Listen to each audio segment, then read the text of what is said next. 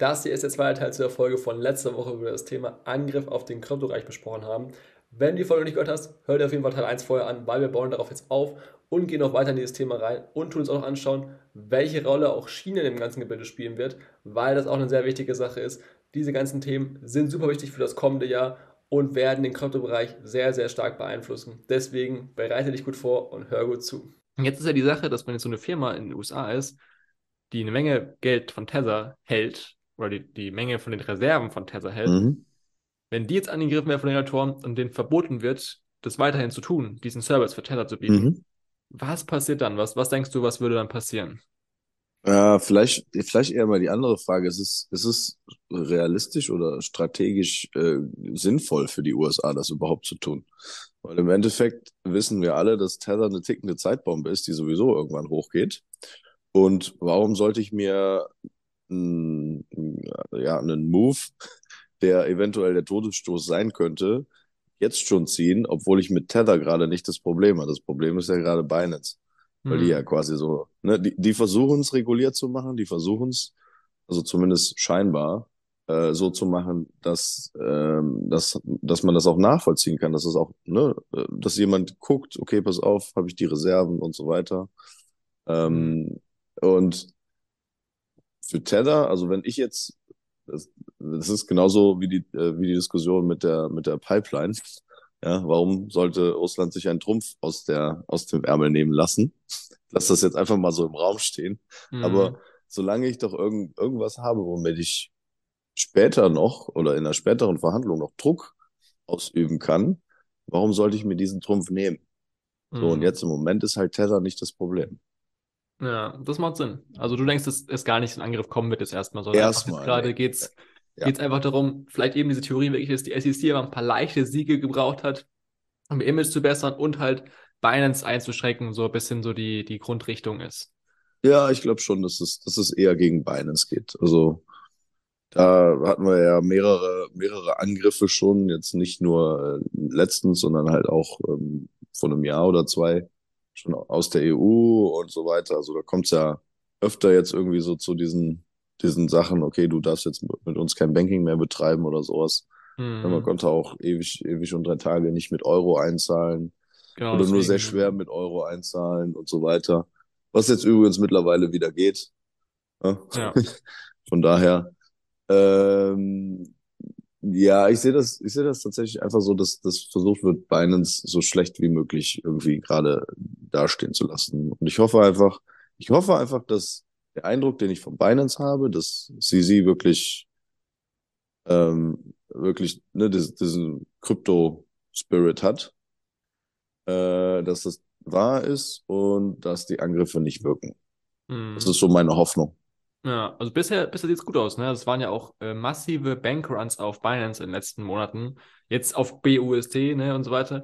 Und trotzdem tut Binance den ganzen Stand halt. Also ja, das ist ja, das ist ja, was wir gelernt haben aus der ganzen FTX-Sache so, man kann jetzt nicht immer alles vertrauen, man kann nicht hinter die Bücher schauen und solche Sachen, aber zumindest von den Informationen, die man so hat, wirkt es so, als ob Binance mehr als genug Reserve hat, dass die, ich habe auch ein Interview gehört gehabt, äh, wo der CZ auch gesagt hat, so, sie haben halt während des Bull Markets, also während des Aufwärtstrends 2020, 2021, haben sie massiv Geld angespart und sehr wenig investiert tatsächlich, um dann 2022, also das Interview war von ein paar Monaten, äh, massiv jetzt Talente einkaufen zu können für viel günstigere mhm. Preise, Firmen aufkaufen zu können. Also sie haben eigentlich quasi das Playbook richtig gemacht, so wenn, ja, wenn das, ja. sagt, stimmt halt so und deswegen dürften die auch mehr als genug Geld haben, um auch äh, alle Auszahlungen und so haben sie auch bisher gemacht. Also Milliarden Dollar Auszahlungen haben stattfinden können. Also bisher scheint die Lage eigentlich ziemlich gut zu sein für Binance und diese ganzen Angriffe funktionieren nicht. Natürlich muss man gucken, ne, ob das weiter so bleibt oder nicht. Deswegen besser nicht auf, darauf vertrauen und zu viel Geld auf Binance oder auf irgendwelchen, egal welchen zentralen Plattformen liegen lassen. Das ist eigentlich die größte Lektion von letztem Jahr.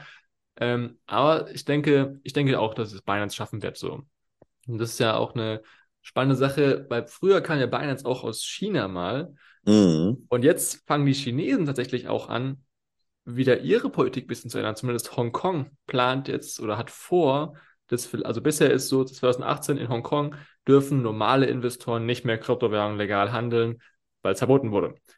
Hat Leute nicht aufgehalten, Kryptowährungen zu handeln. Das haben die auch erkannt jetzt und dann haben die gesagt, okay, unser offizielles Ziel war ja der Schutz der Leute. Hat nicht geklappt, weil Leute haben trotzdem gehandelt, nur auf irgendwelchen Plattformen, die halt im Ausland sind und nicht reguliert sind von uns.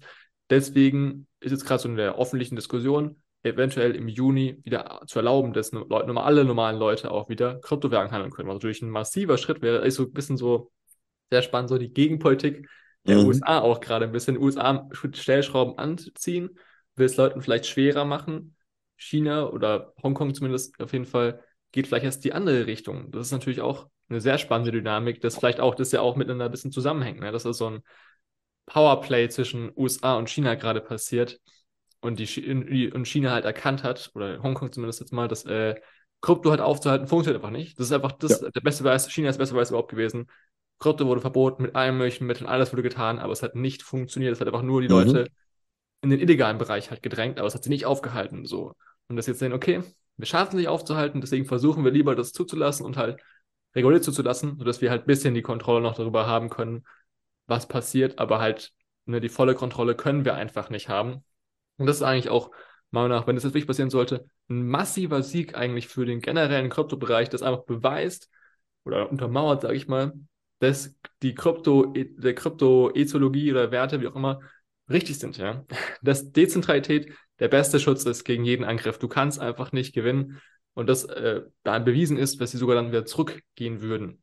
Und das langfristig das äh, eine sehr starke Sache für Krypto wäre. Vielleicht noch kurz eine andere Sache, was auch sehr interessant ist, ist, dass Circle ähm, BUSD quasi ein bisschen angeschwärzt hat bei den New Yorker Behörden, tatsächlich bevor dieser ganze Angriff auf BUSD zwar auch. Das könnte auch in die ganze Theorie mit reinspielen. Ne? Circle und mhm. USDC werden jetzt hochgepusht, während die Konkurrenz quasi ein bisschen mehr ausgestaltet wird, weil BUSD war schon eine stärkere Konkurrenz ja als äh, USDT, mhm. einfach aufgrund des Images, weil USDT ja. ist quasi der Stablecoin halt für, wenn du halt ein bisschen, also für den Handel wird es viel benutzt und halt vor allem, sag ich mal so, für Leute, die jetzt nicht so viel auf äh, Regulierung geben, aber USDC und U BUSD waren ja relativ ähnlich von ihrer mhm. Position, sage ich mal her, dass die stark reguliert waren. Auf jeden Fall finde ich es sehr, sehr spannend, dass da so viele Dinge sich tun. Was denkst du zu der ganzen Sache mit Hongkong und äh, China?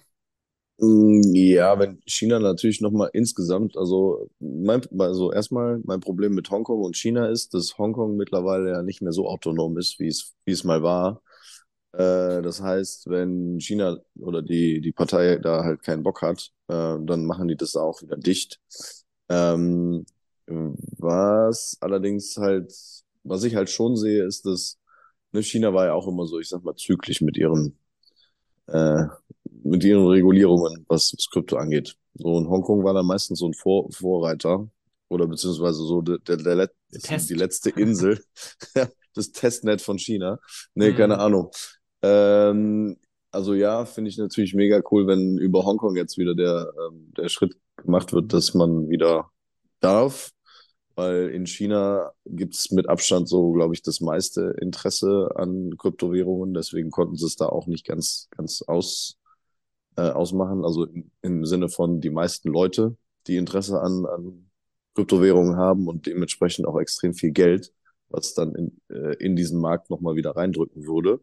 Also das, ähm, glaube ich, ist Indien mit den meisten Leuten, aber China ist mehr Geld wahrscheinlich auch so.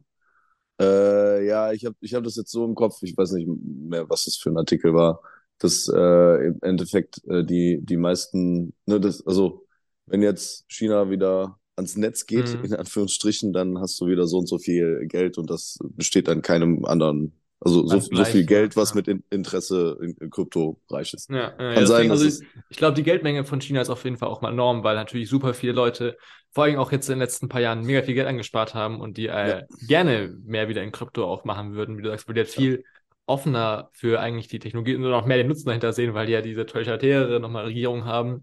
Äh, ich glaube, das, äh, das ist schon ein richtiger Boom auch noch für Kryptowährungen. Und auch vor 2018 war ja, glaube ich, auch einer der, der Großteil des Handelsvolumens im Kryptobereich kam aus Asien und aus China speziell auch, ne? Ja, auch, auch alles so, was Mining anging und so weiter. Da hatte China ja. schon echt die, ich sag mal, die Nase vorn mit Firmen. Ja.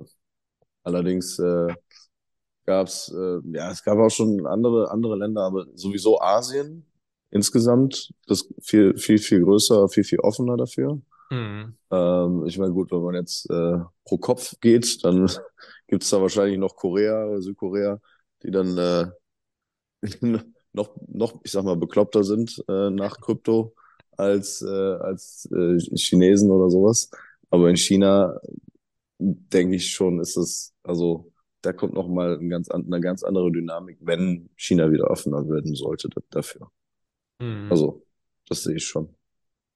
Bin mal gespannt, wo das hingeht, aber weil, ne, wenn da jetzt zu viel geht ähm, über, über Hongkong zum Beispiel, kann ich mir auch vorstellen, dass, äh, dass, die, äh, dass die Partei dann auch dann eine Regel, Regel wieder vorschieben werde, äh, würde. Hm.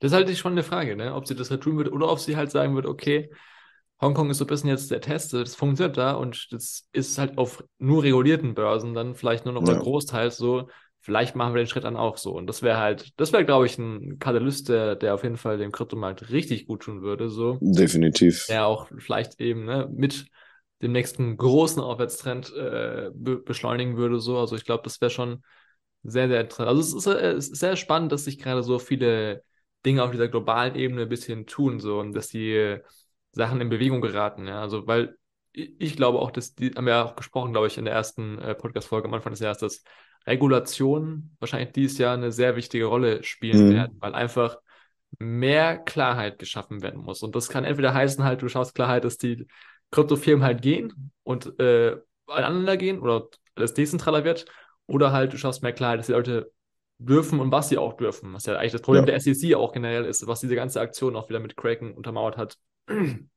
dass sie halt regulieren mit Strafen und nicht mit Regeln und, und also mhm. natürlich schon mit Regeln, aber halt nicht Regeln, die auf Krypto angepasst sind. Die haben keine klaren Richtlinien. Es ist auch ganz witzig, der ähm, SEC-Chef Gary Gensler hat dann auch in einem Interview gesagt, ja, Kraken hätte aber nur ein Formular ausfüllen müssen. Dann hätten sie sich das Ganze sparen können. So.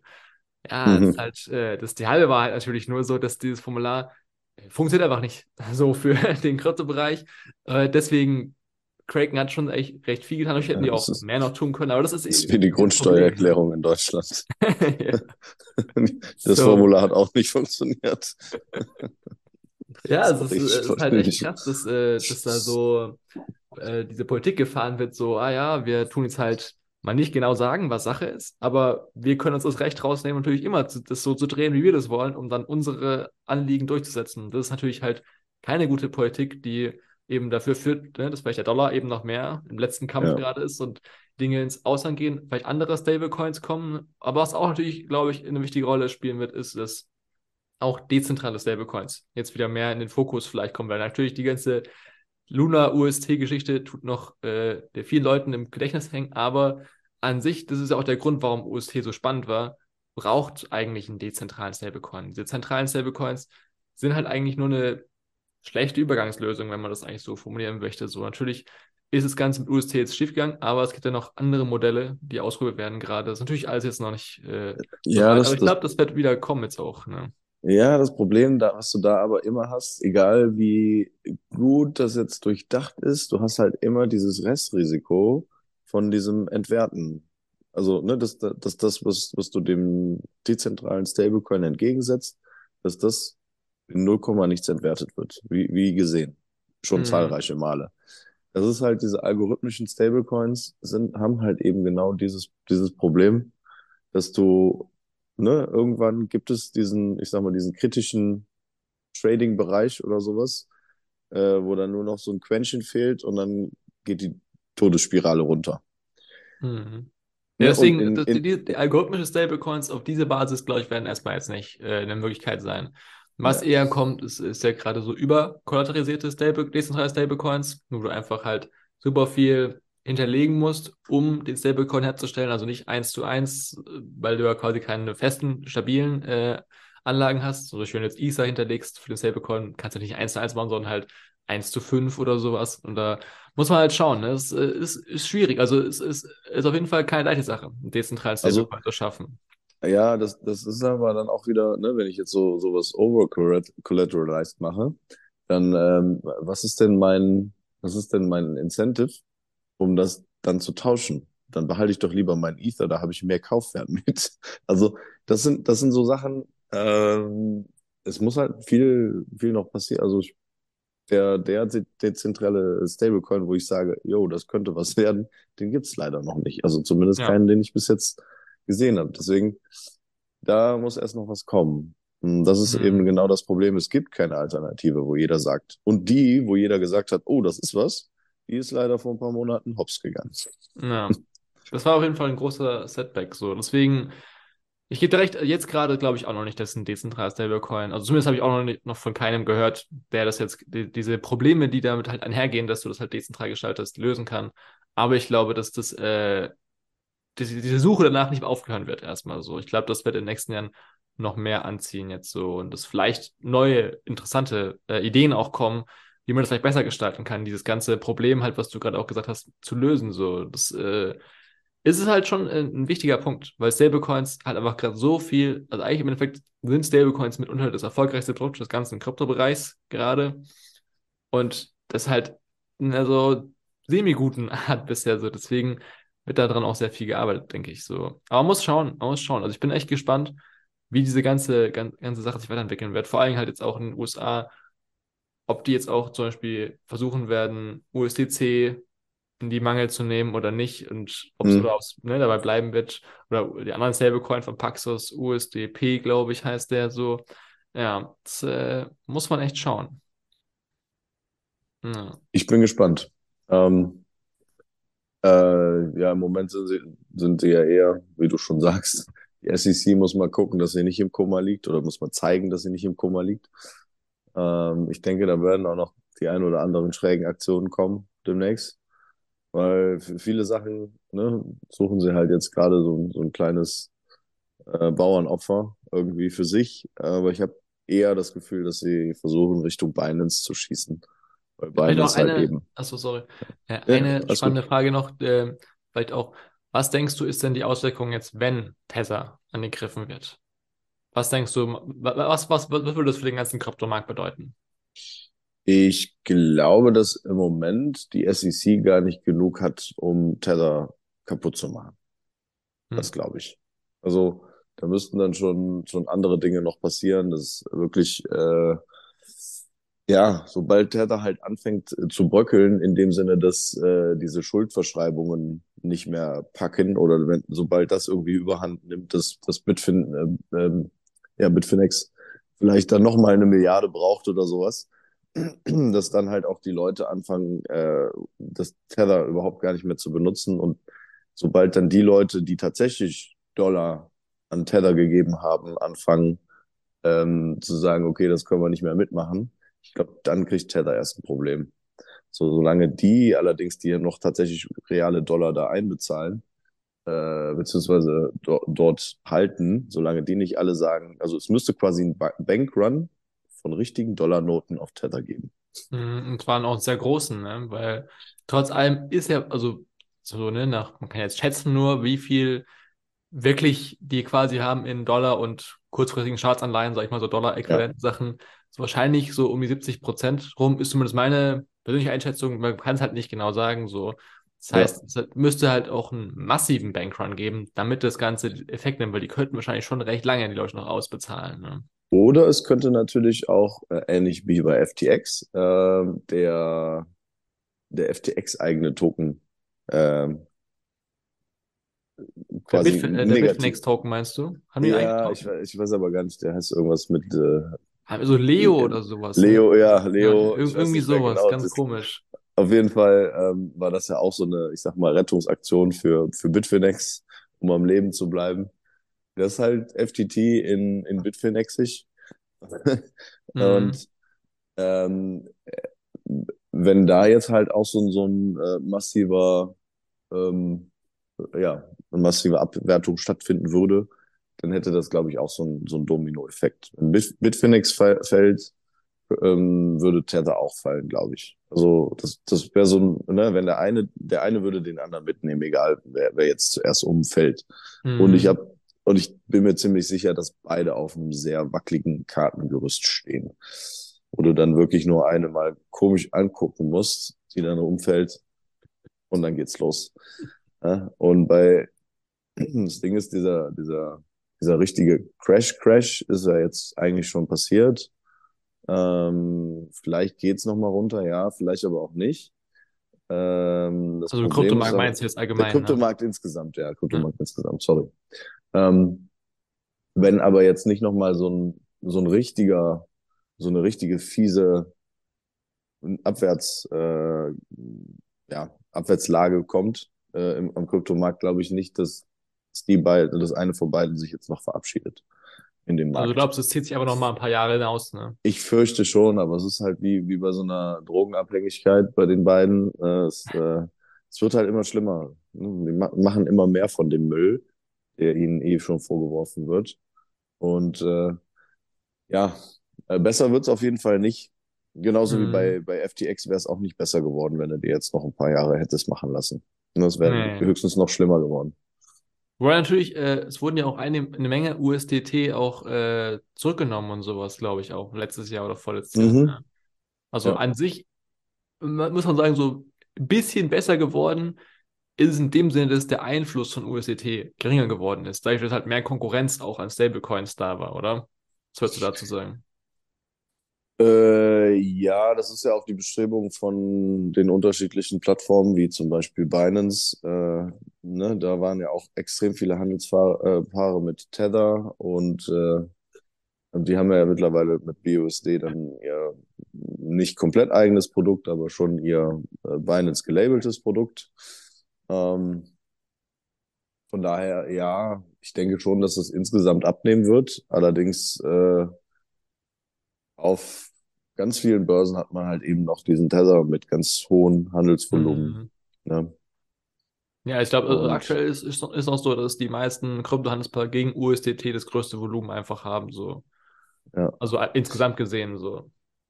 Ja. ja, Deswegen mal gucken. Also es äh, bleibt spannend. Also ich denke, du hast schon auch recht, äh, dass wahrscheinlich USDT nochmal gut wegkommen wird jetzt erstmal, weil halt ja, einfach es nicht so viel Sinn macht, USDT vielleicht jetzt anzugreifen.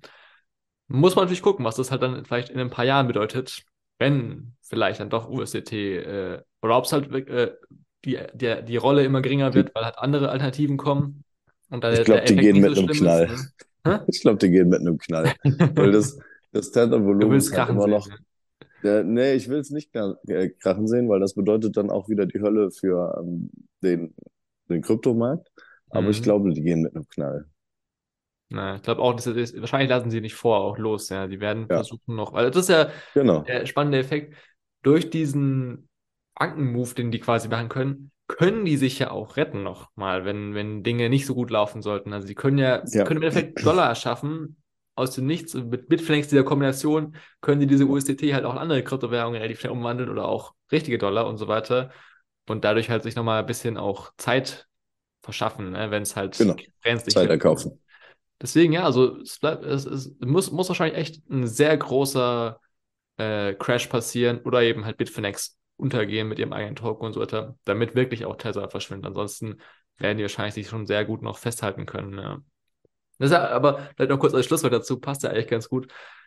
Das, unser Fernsystem jetzt gerade ist ja auf dem gleichen Kartenhaus aufgebaut, nur eigentlich nochmal instabiler, zwar regulierter, aber das bringt eigentlich gar nichts, weil äh, die Banken halten halt nicht 70 Prozent oder sowas in liquiden Anlagen, sondern die halten halt vielleicht ein, zwei, maximal drei Prozent von dem Geld, was auf, Bankkonto, auf, dem Bank, auf den Bankkonten der Leute liegt, überhaupt noch da. Das heißt, da muss viel weniger passieren, damit das ganze Kartenhaus einbricht. So, das, das könnte zum Beispiel auch äh, eine Sache sein, die, glaube ich, in den nächsten Jahren passieren könnte sogar, die vielleicht dann auch auf Tether wiederum Auswirkungen hätte. So, Ja, das könnte durchaus sein.